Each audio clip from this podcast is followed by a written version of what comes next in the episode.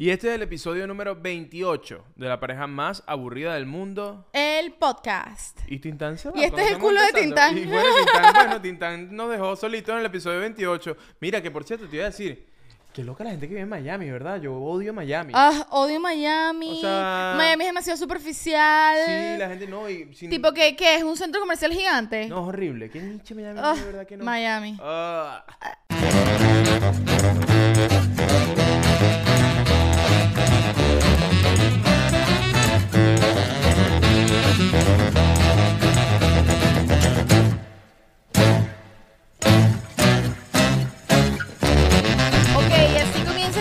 Número 28 de este podcast. Número 28. Llegamos al 28 ya y llegamos al 28 para hablar bien y hablar mal de Miami. Miren, muchachos, nosotros después de ya cinco años viviendo en esta ciudad, vinimos hoy a contarles cómo es realmente vivir en Miami. Vamos a hacer como una guía de convivencia en la ciudad. De ¿Te gusta? convivencia, me gusta. Cómo, cómo- cómo convivir Sí, bien en Miami. Para personas que a lo mejor están pensando en venir a Miami o Tintán está molesto. Está ya- Sí, o no Es les que él gusta- No, le- él no le gusta Miami. A él no le gusta, no, sí, el Tintán es born and raised. Tintán es Sí, el sí, verdadero sí. mayamero. ¿Tú dices Bueno, que Tintán habla cubano? Tintán, no, tú sabes que eh, a lo mejor la gente que no vive en Miami no lo sabe. En Miami hay un acento que es de Miami, el español de Miami. claro, totalmente. Es un acento y uno no lo nota hasta que realmente vives aquí porque obviamente hay acento venezolano, hay acento cubano, bla, bla, bla, bla. Pero están las personas que son hijos de migrantes, la primera generación. Y el inglés es su primer idioma porque es lo que hablaron en el colegio, pero gracias a sus papás hablan Hablan español, español. pero no lo saben escribir, por ejemplo. Y, y Eh, hablan como un spanglish. y allí. hablan spanglish todo el tiempo, pero tú, a lo mejor recién llegado, puedes creer que es puertorriqueño. No es puertorriqueño, es el acento de Miami, que es súper particular. Y yo creo que es lindo y Me todo. encanta como que apenas tú llegas tú lo vas a escuchar y vas a decir, ah, eso va a ser ecuatoriano, pero no, es acento, es acento de Miami. No, que- bueno, porque a lo mejor uno cuando apenas llega, uno no reconoce todos los acentos de Latinoamérica tanto. Yo siento que hoy en día me es bastante fácil reconocer un acento ¿Puedes hacer latinoamericano. acento, ace- acento no, no, yo no puedo hacer ningún acento. Yo tampoco. Yo solo puedo hacer en puertorriqueño, puedo decir, te vas a tener que joder, te vas a tener que joder. Eso es todo lo que puedo hacer. Eso no, yo en no Puerto tengo, Rico. no tengo, no puedo hacer ningún acento, pero el acento de Miami, tengo varias amigas que tienen ese acento, pues que su primer idioma es el inglés y hablan con acento de Miami. Y me parece un acento lindo, porque es como, no llega a ser a un gringo intentando hablar español, porque saben hablar español perfectamente bien, pero sí es como un español más masticado, creo Bueno, yo. y por eso es que nacen nuevas palabras que la gente dice, bueno, pero es que eso no se dice así. Y es como que no, sí, Baby, en ese es Miami... el Spanglish. Ese es el Spanglish. El Spanglish está, es un nuevo idioma y hay gente como que, uy, no, este tema del Spanglish es como que... Hay gente que es- no es la entiende el. Spanglish. No, Sí, pero además hay que- gente que no entiende. La gente que cree que el Spanglish es decir unas palabras al azar en inglés y unas palabras al azar en español. Eso no es el Spanglish. Sí, sí, sí, sí. sí. El Spanglish son unas palabras muy específicas, las que se dicen en inglés, las que se dicen en español. Y otra cosa del Spanglish es conjugar palabras, verbos en inglés en español. Por ejemplo, printear, printéame esto. O, o josear, que, se, que el- se, se escucha mucho en el reggaetón, josear. ¿Qué es josear? Josear es de hustle, como que te, te lo, vas a- te, te lo vas a tener que trabajar. Ah, ¿ves? Y pero, por ejemplo... estoy joseando, estoy Estoy trabajando. joseando. O por ejemplo, printéame esto. Eso es una palabra del Spanglish. Sí, sí, sí. Porque printear, el verbo printear no existe, viene de print, de imprimir. Pero está conjugado en español, porque en inglés tú dices printing, I'm printing this o Sí, sí, sí. print that. En español tú agarras la palabra en inglés y la conjugas en español. Eso es algo bellísimo. A mí me encanta eso del Sí, Spanglish. no dices la aspiradora, dices el vacuum. O dices, eh, no, es que el techo me está liqueando. Liquea. A mí lique- Liqueando liqueando es mi bellísimo. favorita. pero, o sea, díganme la belleza de esto. Agarrar una palabra en inglés y conjugarla en español. Eso es un bolero. ¿Estás llorando? No, me están, loqui- me están, Me están liqueando, liqueando los, ojos. Me parece maravilloso el Spanglish. Me gusta mucho. Me parece un idioma muy bonito. Pero, pero, eh, hay que decir que Miami no es una ciudad fácil de querer. O sea, cuando la gente de pana... Es verdad. Así tipo en el intro que uno escucha a la gente como que... Ay, pero ¿por qué la gente vive en Miami? Que no entiendo Miami. Eso pasa ta, ta". todo el tiempo. Eso es todo el, el pan nuestro cada día y, y vienes de un lugar de que no, no entiendes, pues. Eso sí, a nadie le gusta Miami, pero todos vienen. Yo me la paso sí, y que sí. fulanito vino, fulanito vino, que vinieron de México, que vinieron de España, que vinieron de no sé dónde, y todo el mundo te ve con cara de, pero ¿por qué viven en Miami? Y yo, ¿y qué haces tú aquí? Miami Porque todo el mundo viene. Miami es cuando vas para el matrimonio de esa amiga que no es tu mejor amiga y la caraja se casó primera que tú, primero que tú, se consiguió un esposo increíble, la está pasando genial, pero es tu amigo estás allí como que, pero ¿por qué se casó con él. Sí, andas, andas ahí arrecho. Anda ahí envidiosa. Es como que, ¿pero Totalmente. Yo ¿Qué le pasa siento, yo amo Miami, debo decirlo, es una ciudad que me encanta, es la ciudad que soñó Bolívar. es la gran Colombia, realmente. Oye, ¿verdad? Yo creo que Simón Bolívar un poco lo que quería era Miami. Él quería Que por Miami. aquí vendieran cortaditos, que vendieran arepa colombiana por aquí, arepa venezolana por allá, unos pequeños por Weston. Mira, yo te voy a decir lo que más me gusta de Miami y siento que es una cosa que atrapa mucho y la gente que se queda aquí o los que nos enamoramos de Miami nos quedamos. Una de las razones es esta, es que Miami es una ciudad de inmigrantes. Sí. y todo el mundo está muy eh, relacionado con el hecho de ser migrante. Así Sí. hay, hay muchas personas que son de Miami realmente. Uno cree que no, pero realmente hay mucha gente que nació en Miami y ha vivido toda su vida en Miami. Eh, pero sus papás son migrantes y si no son sus papás son los primos. O sea, todo el mundo está relacionado de alguna manera con un inmigrante si no lo eres tú mismo. Todos los caminos llevan a Miami. Ahí te lo dejo, pues. Y entonces eso hace. Bueno, yo no sé si a ustedes les pasa a la mayoría de las personas que ven, bueno, no, no sé, pero las personas que son inmigrantes que ven este podcast, cuando tú eres inmigrante es un antes y un después. O sea, tu, tu personalidad cambia. Hay un nivel, es como cuando eres mesero. Después de que tú fuiste mesero alguna vez en tu vida, tu nivel de realidad cambia. Sí, claro. Tú como persona cambias. Y yo creo que cuando tú eres migrante, así fue, sea que fuiste inmigrante seis meses y te devolviste, lo que sea, como persona tú cambias. Y la mayoría de las personas que viven en Miami conocen esas experiencias o son eh, como empáticos ante, ante el hecho de, de ser inmigrante. Y yo siento que eso hace que la personalidad de la gente sea Sí, muy uno- que ba- abierta. básicamente yo creo que cada quien cuando está como en su país es, un- un- es muy mojoneado. Uno está en su casa y creo que... Exacto. Y no es por nada malo. Siento que cuando tú estás en tu casa y tú nunca has salido, no eres inmigrante, eres desde algún lugar eres mojoneado. Te Exactamente. sientes dueño del mundo. Y entonces sales al mundo y no solamente Miami. Te vas a cualquier ciudad, pero particularmente ciudades capitales como Buenos Aires, como Miami, como, como Madrid, como Nueva York, como Los Ángeles. Claro.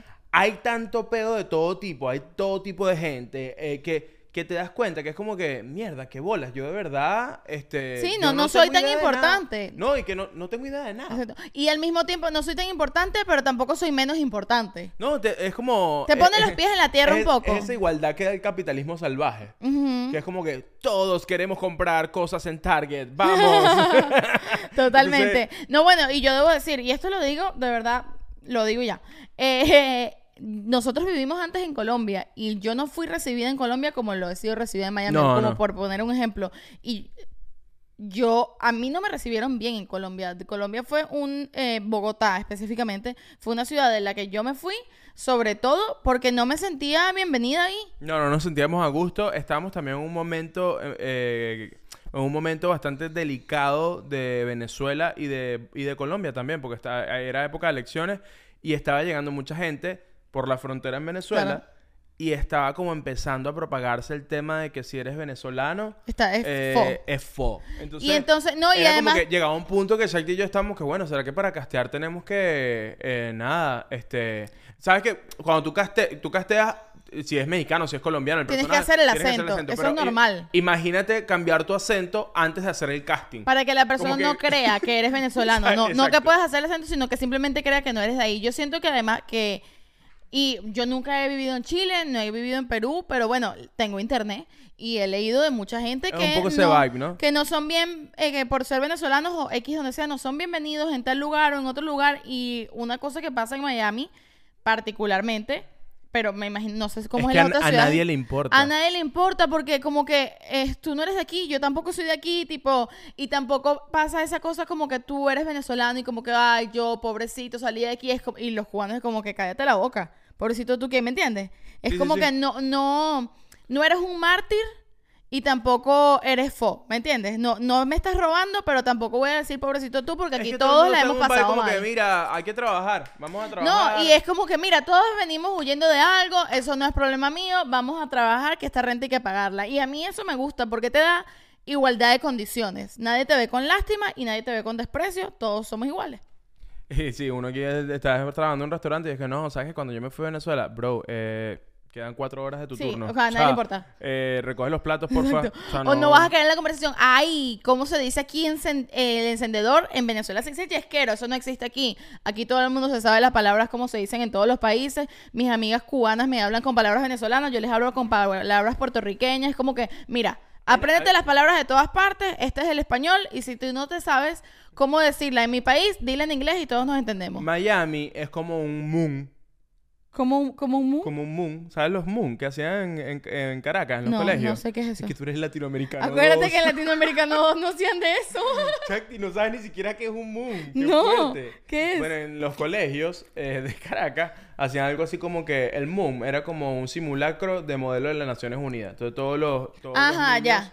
que les gustaban esta vaina de las Naciones Unidas, raro, este, este, se iban a hacer esto. Los en niños que fueron colegio. exitosos después porque se fueron a ser embajadores en otros lugares. Exacto, exacto. ¿Te refieres exacto. a esos niños? Ok. Exacto, exacto. Ajá. El, el MUM es algo que hacían en los colegios en Caracas, donde que era como un, un simulacro de modelo de las Naciones Unidas. Ajá, donde los niños como de distintos colegios se escogía como un colegio y ahí hacían un modelo de las Naciones Unidas y donde tú eres Estados Unidos, yo soy Canadá. Yo fumo una vez y me dieron que es Estados Unidos. No duré ni tres minutos, me fui. Es como que yo no... Y me decía, yo levanté la mano como que quiero decir algo. No es su turno, por favor. dos puntos menos. Me acuerdo que le dije a la coordinadora como que, ah, joda, anda para allá.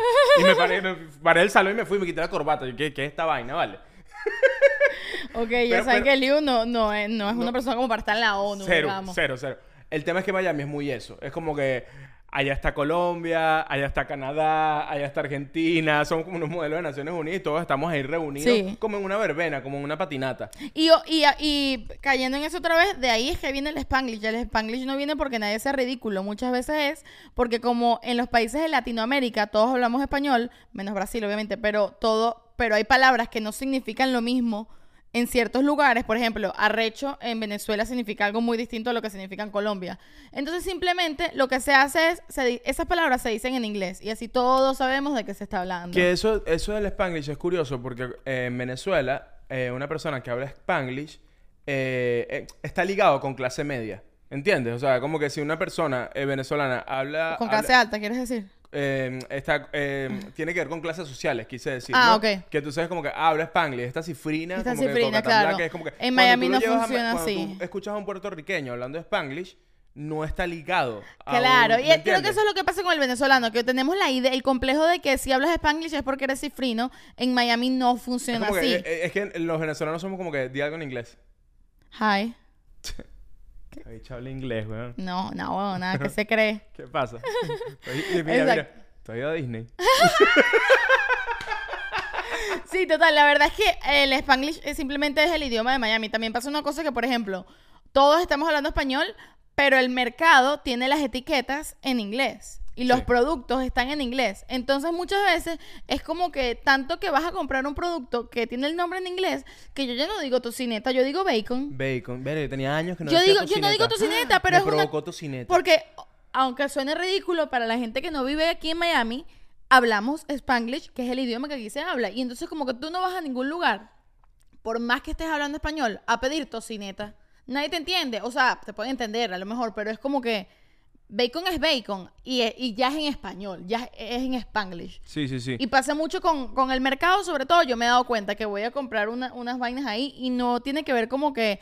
Hay, hay gente que dice, esta huevona ni siquiera sabe hablar bien inglés y anda hablando inglés. Es que no es sobre la pronunciación, es sobre, es sobre comunicarte. No, y te digo una cosa. Primer consejo, si tienes pensado eh, venirte a Miami, vivir en Miami o estás o vives en Miami, este, hay gente que llega aquí y escucha a todo el mundo hablando español, llegas a Villa El Doral o a Weston, lo que sea, y dices, bueno, nada, te acostumbres, es como que no me hace falta, no me hace falta el inglés. Error, compañero. Error. O sea, usted necesita, en Miami, usted Eso- necesita hablar inglés. Si usted quiere mejorar su vida, si usted quiere conseguir un trabajo chévere, si usted quiere abrir una empresa, usted necesita, de hecho, es, eh, primero Es porque... un mito, es un mito el hecho de, de No, yo vivo aquí, yo no me hace falta yo no tienes que hablar inglés. Ojo, que puedes sobrevivir viviendo en Miami sin hablar inglés. Sí, no te vas a morir. Sí, puedes Pero yo creo que en Nueva York también puedes. O sea, tú ahí resuelves no, como no. un turista. Pero bueno, No, ok. no, no, no, no, No, es como que no, estás en no, no es Massachusetts, igual, pues. no No, es es, lo mismo. Tú puedes sobrevivir en Miami, puedes tener un trabajo en Miami teniendo inglés. Ahora, ¿te va a ir bien en Miami si no hablas inglés? No bueno, lo ca- sé. ca- cada historia es distinta, pero tienes que tener conciencia de que sigues estando en Estados Unidos, porque es que es demasiado fácil que se te olvide porque tú estás una- en un vibe como que, coño, estoy enchacado. Y es como que no estás enchacado. sea, Te puedes comunicar en español, pero tienes que hablar inglés. O sea, aparte de un buen inglés. trabajo, tienes que hablar en inglés. Incluso para hacer tra- trabajos de servicio. Por ejemplo, yo llegué siendo mesera. Fue uno de mis primeros trabajos. Eh, para ser mesero, te piden que hables dos idiomas. Te piden que hables inglés y español. Sí, porque es una ciudad bilingüe. Totalmente, totalmente, porque es que tú, o sea, Además, es una ciudad no solo bilingüe, es una ciudad además muy turística. aquí llega todo el mundo. Llega todo el mundo. Yo paso por la yo paso pa- salgo a pasear a Tintán y yo escucho una gente hablando en francés, una gente hablando en alemán, una gente hablando en español, una gente hablando en inglés, o sea, vas escuchando un montón de idiomas. Estás en la globalización La pura. globalización total y eso es una de mis cosas favoritas de Miami. Este, sí, bueno, yo me acuerdo de cuando tomamos la decisión de mudarnos a Miami, estaba muy presente eso de que veníamos de sufrir como este, este choque en Bogotá de que sí, nos recibió gente muy cool, pero para trabajar era un rollo. Claro. Este, y cuando, cuando yo llegué aquí, me acuerdo que me, me salió trabajo, pero muchísimo sí, sí. trabajo. Porque Y- nadie está pendiente de dónde eres tú ni, ni cómo eres tú, la gente está pendiente de tú eres bueno en lo que haces. Con eso me basta. Sí, sí, sí, completamente, completamente. Y, y lo otro es, lo otro que a mí me parece muy curioso de Miami es que no toda Miami es igual. Son, son muy Ah. distintas. El vibe puede estar muy cerca. Tú estás en Coral Gables. Si tú dices, ah, no, voy un momentico al Doral. Este, si es tu primer día en Miami y tú vas de Coral Gables al, al Doral, es como que no, no entiendo nada. O sea, no, como y que además, son lugares muy distintos. Tú te vas a caminar y la gente es muy distinta. Si vas a aventura, es Bueno, otro. es que eh, ¿sabes es- qué es creo Ru- yo? Es Rusia con playa. Exacto, ¿sabes qué creo yo? Que la gente también le pasa mucho a la gente que no vive en Miami y dice, coño, pero ¿cómo hacen si en Miami todo queda tan lejos? Lo que pasa es que no estás entendiendo que en serio son ciudades distintas. Sí. El Doral y Miami Beach son ciudades distintas. O sea, Miami- el- es otra vaina, es como decirte, Hermano, yo tengo gente que quiero en el Doral y ellos saben que los quiero. pero yo no voy para allá. Pero, pero ¿cómo te veo? ¿Cómo te veo? Vivimos en otra ciudad. Vivimos en ciudades distintas y cada quien está en su rollo y, y tiene que ser, o sea, pero no es como que, ah, vamos en un momentico a ver a fulanito. Coño, es un, es un Claro. viaje. Es un ok, viaje. vamos a hacer un juego. Vamos a decir zonas de Miami y digamos, como breve resumen, a qué vas tú a esa zona o quién vive en esa zona. A nivel de Eh, gentilicio y vainas así. O la última vez que fuiste a esa zona, ¿para qué fue? Por ejemplo, básico, empecemos por el Doral. Que por cierto, hay gente que tiene la duda, ¿se dice Doral o se dice Doral? Depende, ¿qué edad tienes tú? si tienes men, si tienes de 45 a 0 años, se dice Doral. Si tienes de 45 a 70, dices Doral. Yo pensaría que Doral es en inglés, ¿no?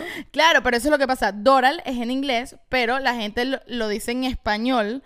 Se dice el Doral. Vamos al Doral. Ah, dicen el Doral. Claro, pero es como una gente de cierta edad. Pues Bueno, la es, como, gente... es, como, es como un medio Spanglish. Es como un medio Spanglish, exacto, pero realmente nadie dice el Doral. Ok, ajá, entonces, ajá, Ok, en el Doral, ¿qué hay? Eh, todos los estudios de cualquier verga están en el Doral. Telemundo. Ah, ¿sabes qué? Te vas a hacer una sesión de fotos. Te vas a... Todo eso está... pu- puro contenedor. Muy posiblemente se me llama mañana, mira, Liu, eh, te estamos llamando de los estudios Marvel, que queremos que seas el próximo Spider-Man. Y yo, coño, arrechísimo, muy feliz de ser el próximo Spider-Man. Este, ¿dónde nos reunimos? Seguramente la dirección que me manden a hacer va a ser, ok, los estudios Marvel en Miami quedan en el Doral, al lado del Panera. vas a ver una puertita, entras por ahí y ahí vas a ver a Robert Downey Jr. que está comiéndose unos perros calientes. Y obviamente la comunidad venezolana más grande está en el Doral, pero no todo está en el Doral realmente. Eso también es un poco mito para la gente de afuera, pero realmente Es que hay, mucha gente en el Doral. hay mucha Es gente en el Doral. es Doral. ¿Sabes qué? No se dice ni Doral ni, ni, ni, ni Doral, se dice Doralzuela. Doralzuela. Ey, pero ¿y dónde me deja Weston? Pero Weston está más dividido. En Weston hay mucho colombiano. También es verdad, hay mucho colombiano. Este, cre- creo que en Weston hay más colombianos que venezolanos y en el Doral hay más venezolanos que colombianos. En- sí, Creo sí, en el Doral hay sobre todo, sobre todo, sobre todo venezolanos. Y bueno, también, ni siquiera, si quieres ir a comer comida venezolana, la verdad es que puedes ir a otros lugares de Miami, no tienes que irte hasta el Doral. No, de hecho... de Pero hecho- los más, mejores decir- lugares de comida decir de una, venezolana- De una, El lugar donde está mi empanada favorita. Mi empanada favorita se llama La Uchireña y queda en Pembroke Pines, no queda en el Doral. Coño, La mi, em- Uchireña, mi increíble. empanada favorita, y esto no es publicidad, Paquetivi en el Doral. No, cero. Aquí no hay nada de publicidad. Estamos hablando de lugares que nos que gustan nos de gustan Miami. de verdad de Miami. Este, tu empanada favorita es la de paquetivi. es la de Paquetivi. La de paquetivi es como una empanada más maracucha. Yo creo que yo nunca había probado una empanada maracucha en Venezuela. Porque era demasiado caraqueña y verga, la de Paquetivi me vuelven loca. Que en estos días vi un tweet que tenía mucha razón, que es como que, verga, ha- hablan tanta paja de los, de los maracuchos y tal, y toda la comida venezolana que tú comes y que se exporta es maracucha, no es venezolana. Eliu, yo no... los, no te- los tequeños son maracuchos. ¿Los tequeños son maracuchos? ¿Sabías eso? No. Los tequeños son maracuchos. Pero dime qué otra comida venezolana aparte de las empanadas y los tequeños a mí me gusta. No, pero te dije las que te Ah, bueno, gustaban. exacto. La- no, y la cachapa. La cachapa. La mejor cachapa de Miami, North Miami Beach. No queda en el Doral no tampoco. queda, queda en Miami Beach, es verdad, es verdad, es verdad. Entonces, bueno. Total. Ajá, ok. Otra zona, Brickell. A nada, no mentira. A un evento. Yo iré, ¿A qué vas a Brickell? Verga, a un Brickell, evento tú que me, Tú invitaron. me dices Brickell y siento que voy al Tolón. ¿Por qué? Porque estacionarse en Brickell es una en Brickell siempre hay cola. Claro, pero si yo voy a Brickell, o sea, las últimas veces que he ido a Brickell es porque me invitaron a un evento que hay una vaina ahí Sí. y yo sé que voy a gastar un montón de plata en parking y voy a ir a mi fulano en- evento, pero intento no ir demasiado. Es innecesario. No tengo no, por no qué ir a no hay Brickell. tanto que hacer en Brickell. Si no vives en Brickell es como que ¿por qué Claro. hacer?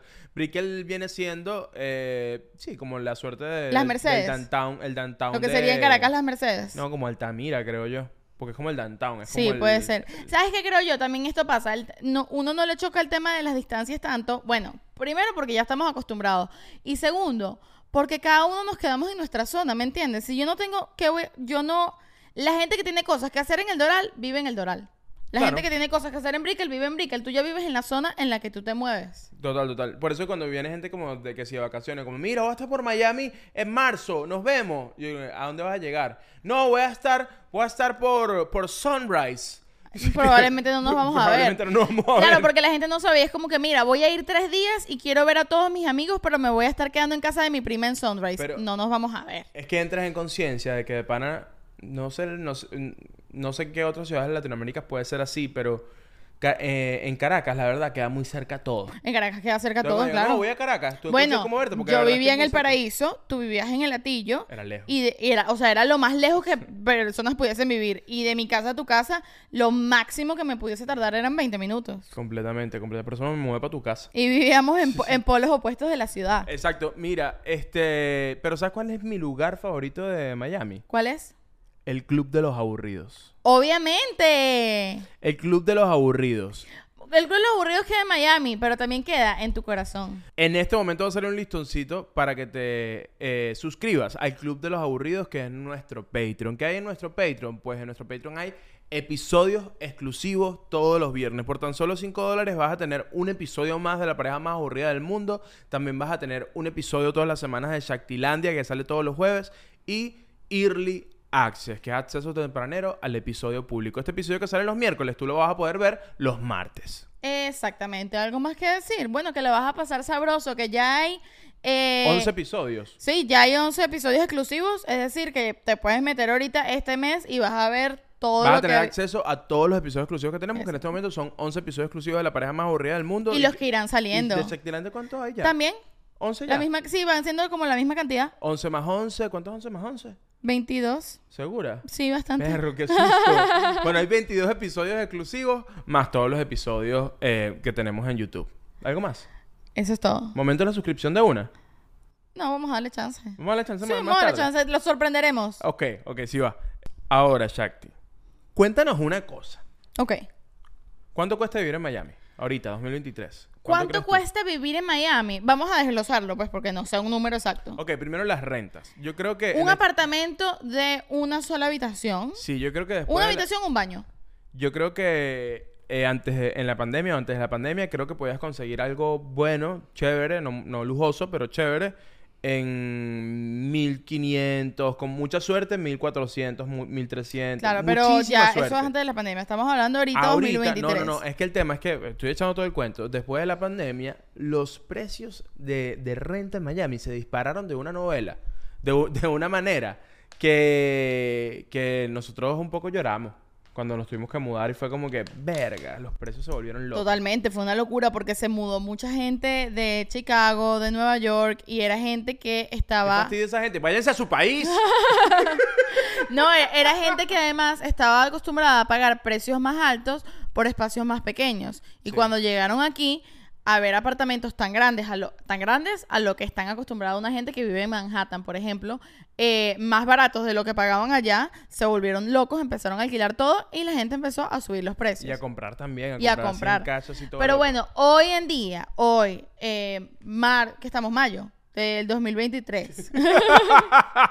¿Qué, mes? ¿Qué mes, qué mes es ¿Qué mes hoy? es? Mayo del 2023, en la ciudad de Miami, lo más económico, pero con mucha suerte, en lo que tú puedes conseguir un apartamento de una habitación y un baño, no monoambiente, una habitación, un baño, cocina, tal, eh, son 1.900 dólares. Sí, 1900 dólares. Es lo más ser. barato. Con Cualquier con zona. suerte, ¿no? Con suerte. Cualquier zona, con suerte. Algo muy, muy piedrero pudiese ser mil, No. mil- de 1800 para abajo. No, algo- no, muy- monoambiente, muy- monoambiente. Ah, bueno, sí, Tiene que ser monoambiente, pero así una ser, habitación, una no.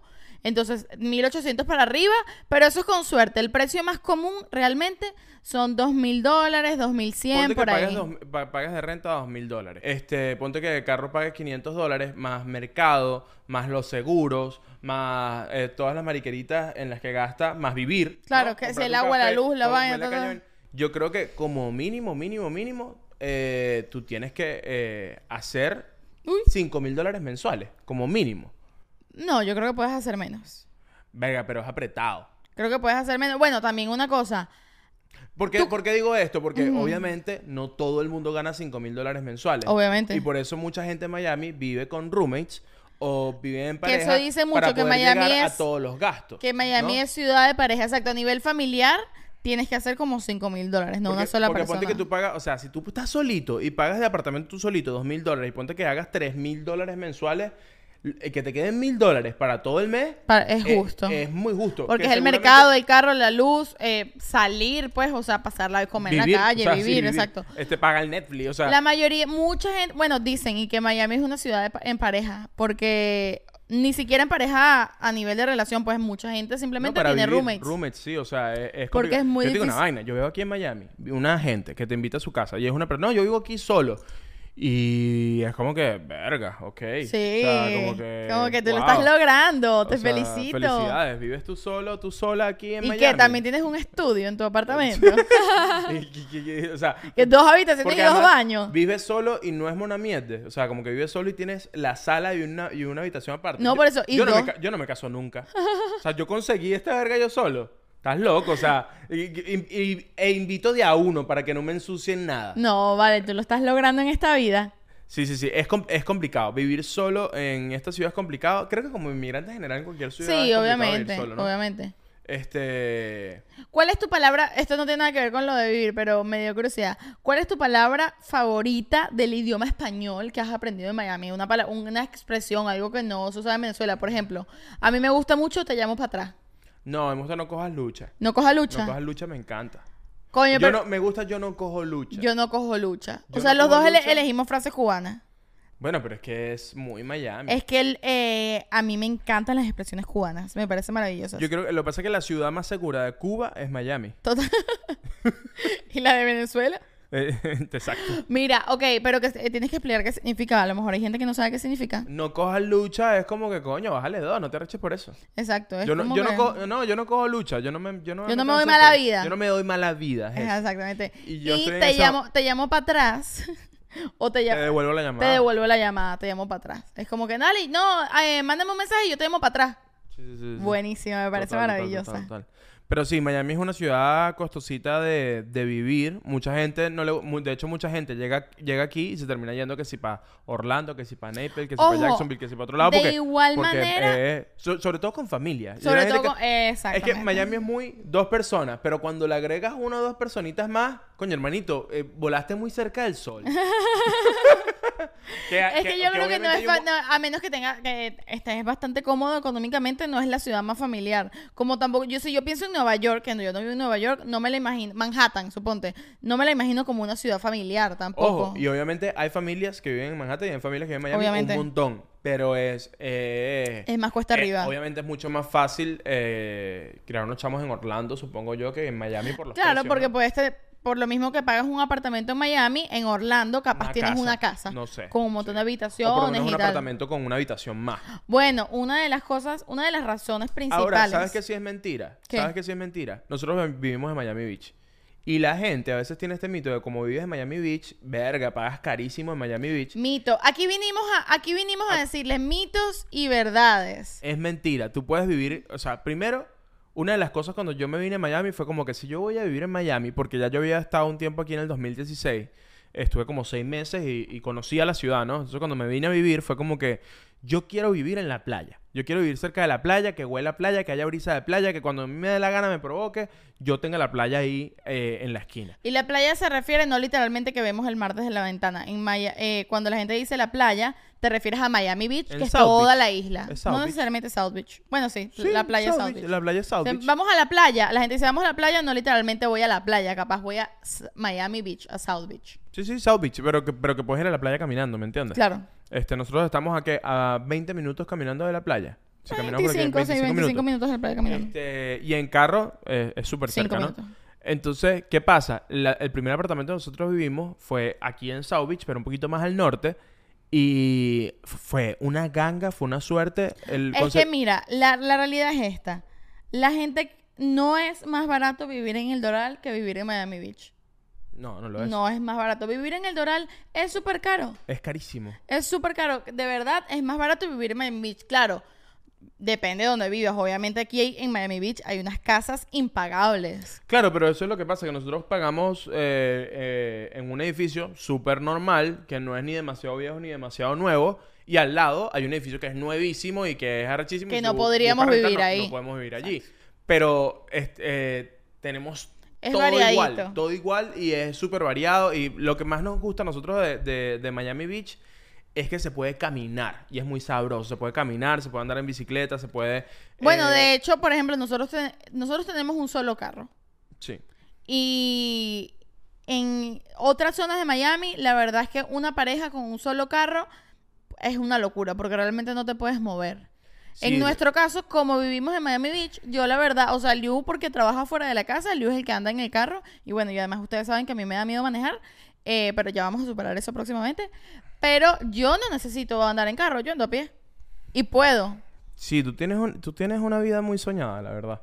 Ay, muchas gracias. Me gusta, me gusta pensarlo así. Bueno, es que tú trabajas desde casa y, lo- y, y en las otras cosas que trabajas te quedan, y Me también, quedan y también te quedan en la playa. Que no todo el mundo de todas las zonas de Miami puede decir eso, pero la gente que vive en Miami Beach puede vivir su vida sin tener carro. Bueno, de hecho, la pesadilla más grande cuando llega la gente acá es que es el no tener carro. Es el no tener- cuando viene gente de vacaciones y tal. No, y cuando vives acá. Totalmente. No cuando vienes de vacaciones. Cuando tú llegas acá y vas a vivir. Si tú piensas vivir en Miami y no tener carro, posiblemente vas a vivir muy amargado o muy amargada Sí. todos los días de tu vida porque Sí, el- Uber, tener carro. el Uber es carísimo. Y hay formas de comprar carro porque, coño, yo siento que a veces los, los venezolanos llegan y se lanzan y, y hablan con un primo del Doral y dicen, no vale, yo te llevo a la Toyota aquí mismo del Doral, aquí sin Social Security. Te sacas un carro nuevo y ese primo tuyo lo que quiere es la comisión de ese carro. Mosca. ese primo tiene un amigo en esa Toyota que le da una comisión por ese carro y tú vas con un borreguito a la Toyota a sacar un Corolla 2025 innecesario, innecesario, y quedas pagando 600 dólares por un fucking Corolla. No es ¿Cómo necesario. le recomiendas a la gente que está recién llegando a Miami que saque un carro? O sea, ¿cuál crees que es la manera más lógica de hacerlo? Coño, yo creo que hay dos maneras de hacerlo. Yo creo que, yo creo que, ojo, yo creo que no hay ninguna forma incorrecta de hacerlo, pero si tú apenas llegas, te vas a montar, no, no tienes para pagar una renta y de una te montas un carro, no Porque que lo pagar- necesitas, pues capaz vas a hacer Uber o lo que sea. Claro, pero tú puedes comprar aquí un carro eh, bueno, viejo, pero bueno, este, en dos mil dólares. Así, cash, en tres mil dólares. Nuevo. cash.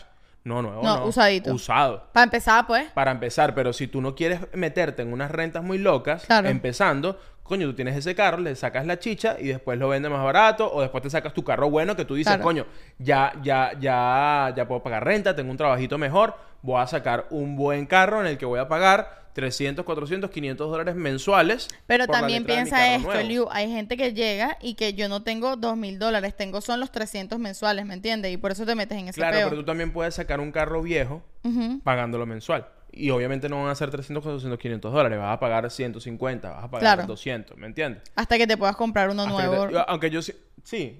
Lo que pasa es que, claro, un carro, un carro usado siempre te va a dar problemas. Claro. Eh, lo normal es eso.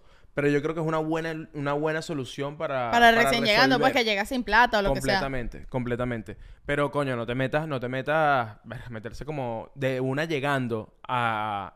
Ya tú eres, cuando tú llegas a un, a un país nuevo, ya tú eres un problema. Claro. Entonces tú No. te vas a sumar más problemas a eso. Yo No lo, que creo es que simplemente tienes que saber que si te estás viniendo a Miami, tienes que pensar cómo voy a hacerlo del carro, cómo voy a resolver la renta y cómo voy a resolver el carro. No es como que a lo mejor te vas a Buenos Aires y solo tienes que pensar en resolver la renta y llegas caminando. Sí. Es un tema. Eh, Tienes que tener resuelto en tu plan el tema del carro, porque en Uber, o sea, vamos a hacer el juego ahorita. ¿Cuánto cuesta un Uber en Miami? ¿Te parece? Ojo, y digo, epa, lo que, lo- el ejemplo que doy del Corolla y la vaina no lo, no lo digo hacia afuera, lo digo por experiencia claro, propia. yo lo sé. O sea, es, es complicado. Ahora, hay gente que le gusta y se... Bueno, y, y si estás en las capacidades de llegar y comprar tu carro nuevo, porque es verdad, porque tú tienes tu plata y esa plata es tuya, y tú quieres llegar y comprarte tu vaina nueva, y dices, yo nunca he tenido un carro nuevo, vale, y yo tengo aquí equipado en inicial y yo pago mi carro a 400, 500 dólares, lo que me dé la gana, toma. Dale. Claro. Yo, soy- yo creo, porque además yo siento que eso es lo sabroso del capitalismo, que tú puedes hacer lo que te dé la gana y tú asumes con las consecuencias de esa decisión. Totalmente. Como un adulto y chao. Entonces, a mí eso me gusta. A mí eso me gusta de Estados Unidos en general. Que es como que, de verdad, tú puedes hacer, o sea, yo, eh, ¿sabes? Cuando uno se tiene, no, voy a, voy a dejar mi trabajo. Tú lo puedes dejar. Claro. Vas a conseguir otro trabajo, tú lo puedes dejar. Pero Sí. asume las consecuencias. Asume las consecuencias. Sí, No. Re- Responsabilízate por No- tus no- actos. No tienes, no tienes esa cosa como que, ¿sabes? Como que estás en un país, este es el momento donde no hay más oportunidades, donde este es el trabajito que me toca y no hay otra cosa que hacer. No, aquí siempre trabajo. Aquí siempre hay de todo. Siempre hay trabajo. Claro, hay unos mejores que otros, obviamente. Tú estás, tú, tú estás aquí en un ambiente tóxico y no lo soportas más, Déjalo. déjalo. Vas a conseguir aquí, otro. aquí tú vas a conseguir otro sí, trabajo. aquí sin es mentira. El que, la gente que se queda maltripeando en un trabajo por demasiado tiempo es por miedo o porque le da la gana. Porque es mentira que tú no vas a conseguir trabajo en otro lugar. O sea, aquí consigues un trabajo mañana. Eso de verdad no es un problema. El carro es un problema. Ahora, eh, por ejemplo, cuando yo fui a México, me di cuenta que el Uber es algo súper económico y creo que en las otras ciudades de Latinoamérica lo es también. En Europa, no lo sé porque no tengo mucho tiempo sin ir a Europa. Pero en Estados Unidos, pero en Miami, el Uber es una cosa, o sea, una locura, ¿verdad? Sí, es caro. Por ejemplo, quiero hacer el juego ahorita en este momento, porque ¿cuánto crees tú? Nosotros vivimos, ya les dijimos, en Miami Beach, ustedes lo saben.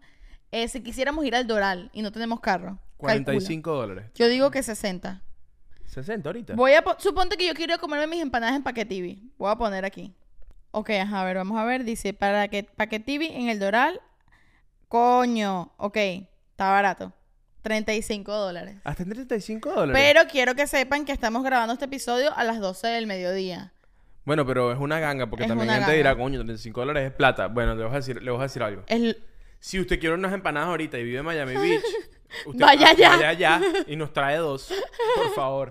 No, bueno, yo, te, yo calculé 60 dólares. No, 60 es mucho. El Uber, a mí me ha salido el Uber en eso. Bueno, pero es que te vas que sea a las 6 de la tarde, a las 6 que de es a la hora en la que pasan las cosas que voy a hacer yo ahorita a las 12 del mediodía en el Doral. Tienes que irte más temprano. Vas a trabajar. eh, Si tú vas a hacer un trabajito en el Doral a las 5 de la tarde, tienes que ir a las 11 de la mañana. Ey, el transporte público, hablemos de eso. Yo viví usando ¿Existe trans- transporte público? en- en Miami? Existe, sí, señor. Bueno, claro, yo, pero yo viví mucho tiempo usando transporte público. Y tengo Pero- amigos que también. Ahora, Tú usabas el trolley dentro de Miami Beach. no, y usaba el autobús y yo llegué a ir hasta Sunrise en autobús y vainas así.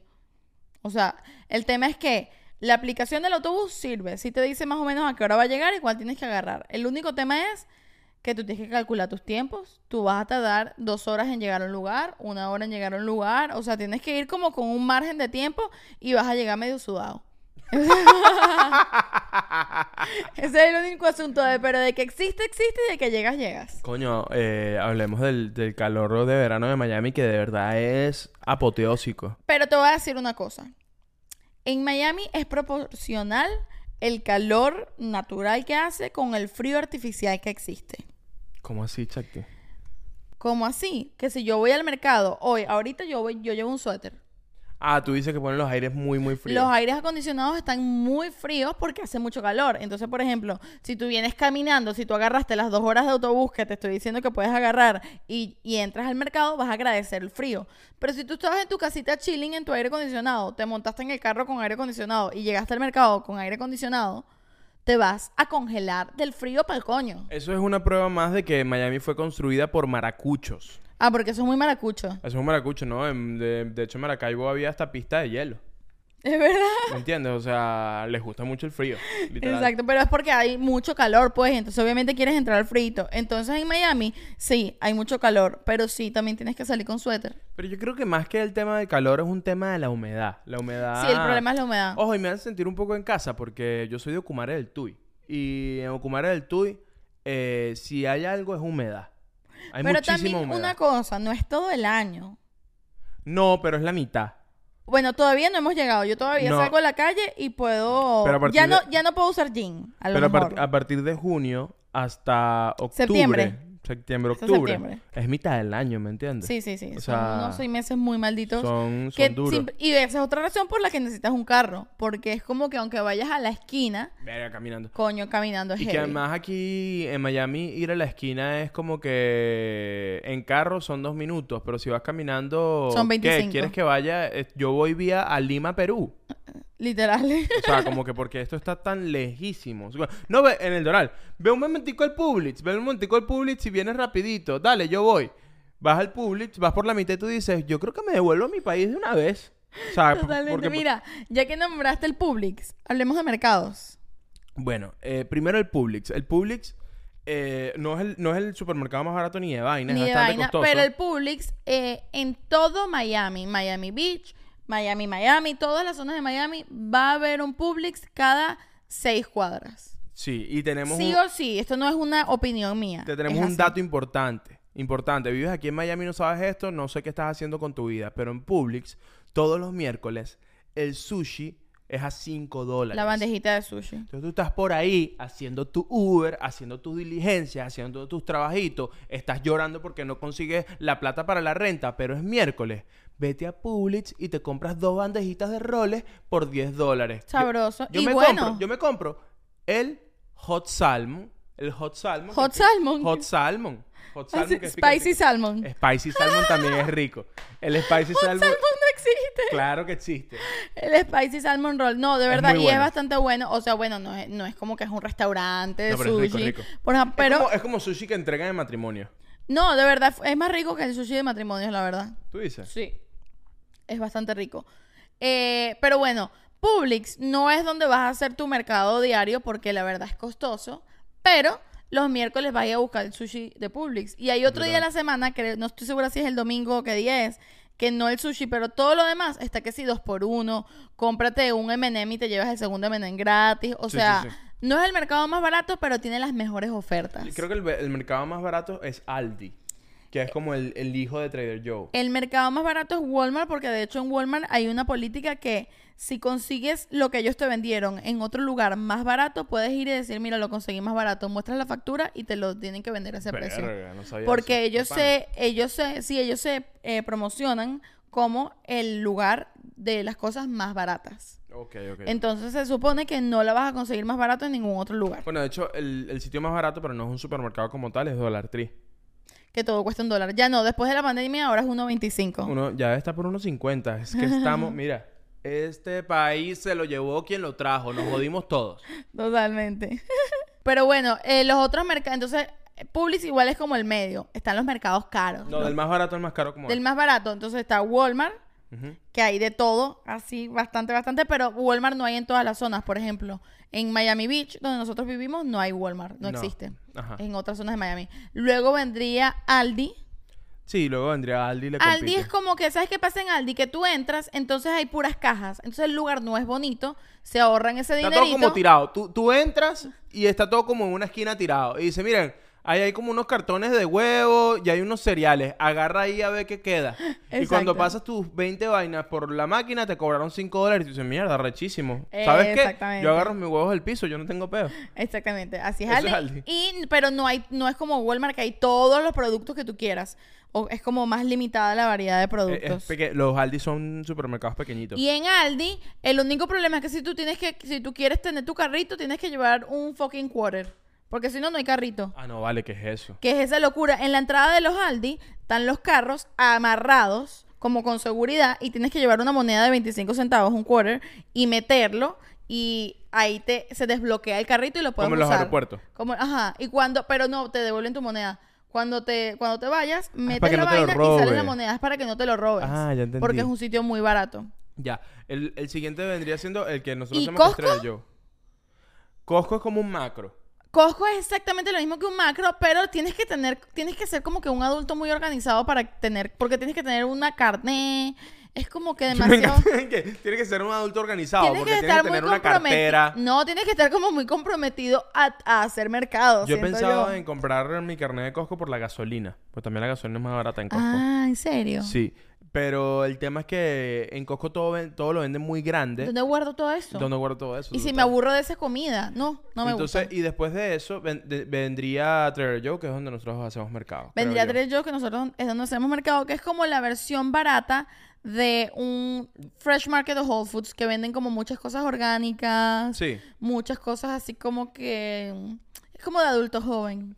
Es un supermercado demasiado hipster y demasiado... dema- sí, sí, sí, sí. Que la verdad es que puntos negativos de Trader Joe no hay tantas cosas. No hay tantas cosas, pero cada... Y, y hay cosas que son seasonal. Todo en Trader Joe's es seasonal. Como que es Halloween. Vamos a vender esta vela maravillosa. Tú te enamoras de la maldita vela. Y luego ya es No noviembre. existe. No existe más nunca porque esa solo la venden en Halloween. Y pasa con comidas. Es como que hay un helado de mantequilla de maní y chocolate que la venden en un mes del año. Y ya yo soy adicta a ese helado y no lo puedo comprar porque no estamos en ese mes. Y ya luego para cerrar vendría, eh, viene que si Publix... Eh, eh, no, bueno, pero ya eso es como que uno... Sí, ya está muy específico. Está pero el Publix específico. es caro y luego vienen los dos más caros. Sí, que Fresh Market y Whole Foods. Fresh Market, creo que Whole Foods y el Fresh Market es más caro, creo. Ahora, pero dato, otro dato curioso. Estás por ahí en la calle, quieres comer sano y no sabes por qué comer sano en Estados Unidos es fucking imposible. Comen Whole Foods. Whole Foods siempre hay, eh, hay como un una menú, feria, ¿no? Hay como una feria para comer eh, allí. Entonces, ¿hay Whole Foods para hacer mercado? No, es muy caro. Pero para, para almorzar, rico y buenos precios. Claro, Sí. porque es como que si quieres almorzar barato en la calle, lo más barato es un eh, Burger King o un Taco Bell o un McDonald's, pero no quieres salir rodando y convertirte en una persona como los de Wally, este, simplemente tienes que ir a un mercado a comer. Sí. Es la versión más, eh, más barata y más sana para comer. Whole Foods es súper sano, la comida es buenísima y está a buen precio. Hablemos de comer en la calle. ¿Qué, qué, cuáles son los lugares idóneos? Yo me acuerdo, yo aquí recién llegado, así que mi vida era hacer Uber así como un desgraciado. Yo me la pasaba en un pollo tropical. Pollo tropical, tú te metes tu pollito, tu arroz, tu carajoticas, así como que pum, como que todo así. Es comida rápida disfrazada Yo- de sana. Sí, sí, sí, total. Pero, coño, es comida. Me salía, mira. Pollo, pollito asado, con arroz, caraota. Y un refresquito, 7 dólares me salía. Buen precio, está bien. Demasiado está buen bien. precio. Demasiado buen precio. Pollo tropical, demasiado bueno. Chick-fil-A, creo que está un poco sobrevalorado. Yo, eh, a mí, es que a mí no me gusta el pollo, entonces no puedo ser Ah, parte de esta no eres- no, conversación. claro, es como que pollos odio no. Chick-fil-A, pollo tropical me parece como... Pero nos caímos mucho Burger King y te gustaba el Burger King antes. Sí, yo soy muy hamburguesera. Tú eres muy hamburguesera. Eh, pero tú estás preguntando de lugares sanos para comer o lugares baratos o lugares ricos. ¿Cuál es la pregunta No, no, no. exactamente? Estoy hablando de, de Miami, tus lugares favoritos para comer. Y me hablas de... para de comer, bueno, por ejemplo, pero- depende de la ocasión, pero te voy a tu, decir... tu top 3 de lugares. O sea, estamos diciendo a la gente, viene, eh, viene alguien, nos están viendo y vienen mañana para Miami. ¿A dónde les recomiendas ir a comer? Te recomiendo ir a comer el mejor sushi de la ciudad de Miami, en un lugar llamado Katana. Queda a la altura de la 71 en North Miami Beach. Es muy bueno, Katana es increíble. Es el mejor sushi de Miami. comido, verdad. Y miren esto. Les voy, a, les voy a pintar el panorama. Esto es un lugar, es un huequito, es un cuchitril que queda en este, un lugar ahí medio escondido. Abre a las 5 de la tarde. Para entrar necesitas reservación, no porque sea caro, sino porque se llena de gente y solo abre de 5 a tal. Creo que los lunes no abre. El lugar es muy pequeño. Eh, es un lugar de japoneses. El dueño es un japonés amargado que te cae a gritos y él, él no necesita que tú estés ahí. Bueno, como los sitios, como todos, todos los sitios buenos, pues. Todos los Que sitios buenos, mal, exacto. Solo hay un plato para todos. Exacto. no- ese señor no necesita que tú estés No, y, ahí. además, y además el tema es que, claro, ellos juegan a, a cantidad de público porque los precios son económicos. Sí, no, no es lo más caro ni lo más barato. O sea, es más barato comer en Publix, pero coño, No, esto no, es no, un pero, sushi. pero esto es un restaurante. ¿me es un restaurante, es un Y e- sushi de verdad. es muy económico, el sushi es muy Sí económico. es. Entonces, ve, ve a Katana.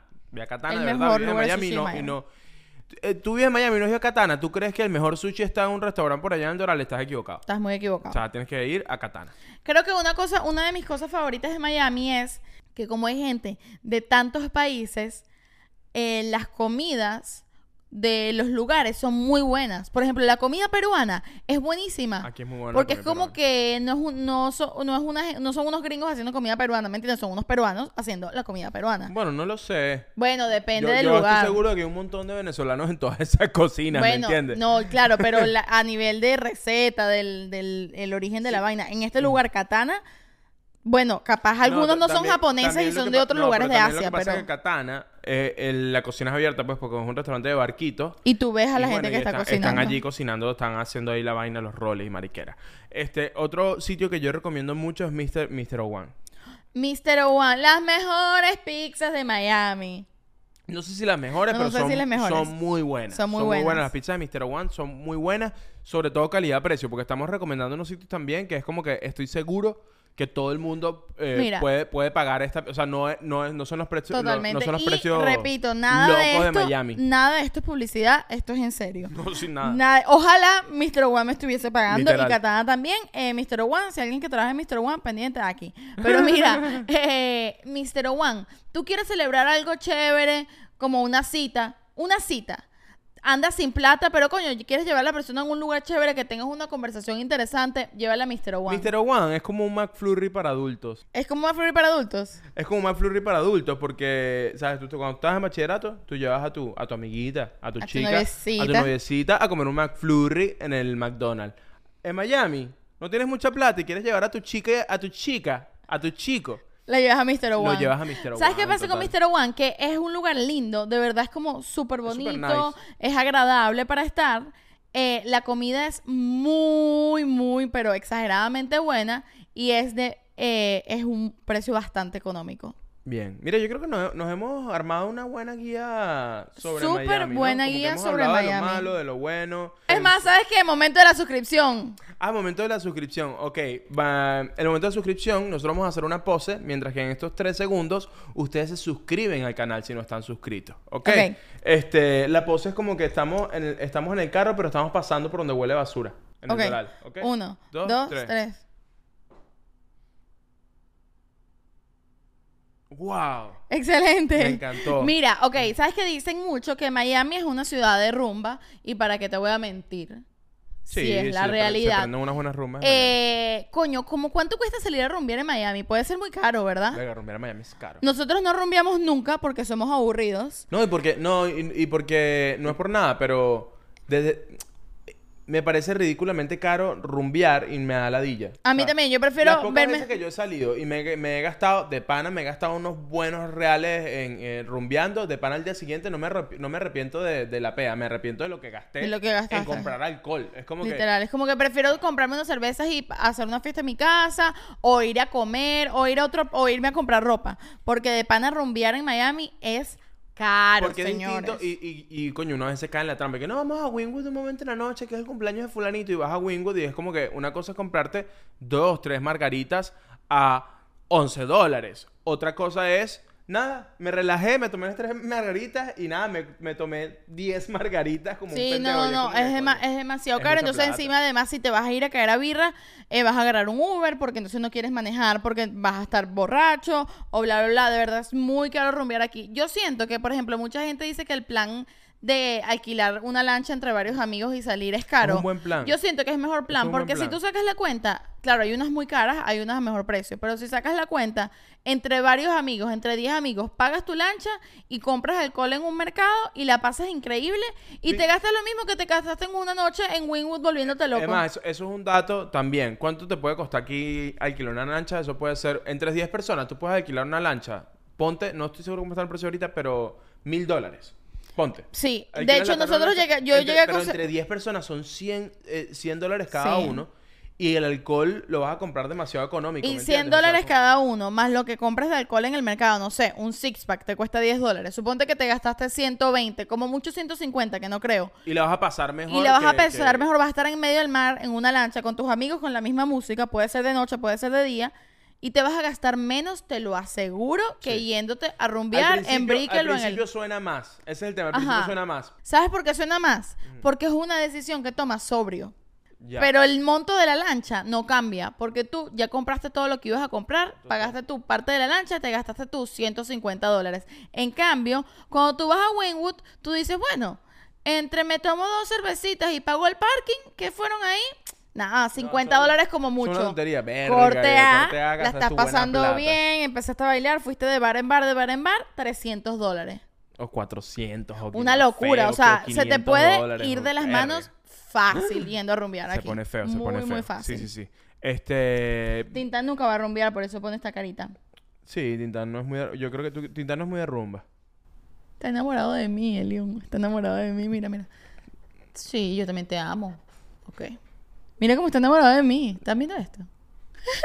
En definitiva, yo creo que Miami es, un, es una ciudad donde tú tienes que darle su tiempo. O sea, como que cuando llegas a vivir acá, Bueno, para que te tienes, ir conociendo. tienes que entender, tienes que entender la movida, la jugada. Como en todas las más. ciudades. Sí, y también, bueno, sí, y entender eso, pues que Miami Beach no es toda Miami, ni Coral Gables es toda Miami, ni el Doral es toda Miami, como que hay mucha gente que viene y dice, no, pero esto no me gusta, y es como que no saliste del Doral, y es como que el- a, a lo mejor este vibe no te Claro. gusta, hay más, hay más lugares que se pueden parecer a ti, y es, es- Claro, hay, claro. demasiado- hay demasiados, hay demasiados para, hay para escoger. sí, totalmente. Creo que es ese vibe. Y también hay, hay algo como que Tintaña entonces. Tintán está como que aquí en una fiesta. ¿Todo Este- bien ahí? Él está haciendo una investigación. Sí. No, y lo otro es que depende de cada persona, ¿no? Cada, cada ciudad le sonríe distinto a cada persona. Como que hay gente que de verdad sí. Y entonces. Bueno, ajá, dejemos que Tintán se acomode primero. Ok, ya está en su lugar. Ajá, ¿qué seguían? Bueno, que cada ciudad eh, vibra distinto con cada persona. Hay personas que de verdad no vibran con, con Miami, no vibran como... Ah, no, nosotros fuimos hace dos años a Nueva York y nos parece muy cool para visitar, para caminarla, Si para hacer mí, cosas. y iría pues- todas mis pero no- vacaciones a Nueva Pero York. yo no viviría en Nueva York, ¿me Pero no viviría en Nueva York. O Tampoco. sea, el, el- el- Ojo, que no. Ojo, conozco nada más Manhattan. Yo no conozco Brooklyn, por ejemplo.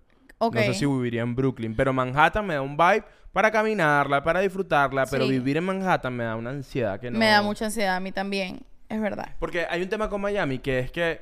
Una de las cosas cuando yo llegué que me gustaba Miami, que no me gustaba de Bogotá, es que el Miami, la velocidad es rápida.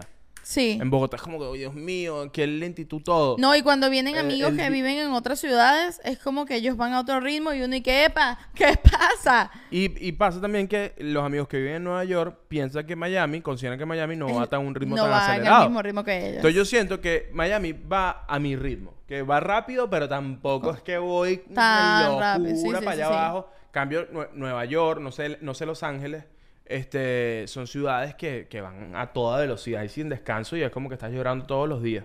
Sí, a mí, me, a mí me gusta eso mismo que tú dices, que es, es una ciudad, porque sabes que no me gustan a mí los suburbios. No me Sí, los tú y yo no- tripeo. tú y yo no somos muy Los- suburbios, Así ¿no? como que, bueno, y por eso no vivimos en Weston, suponte. ¿Me entiendes? Sí. Que es como a las afueras de eso no me gusta.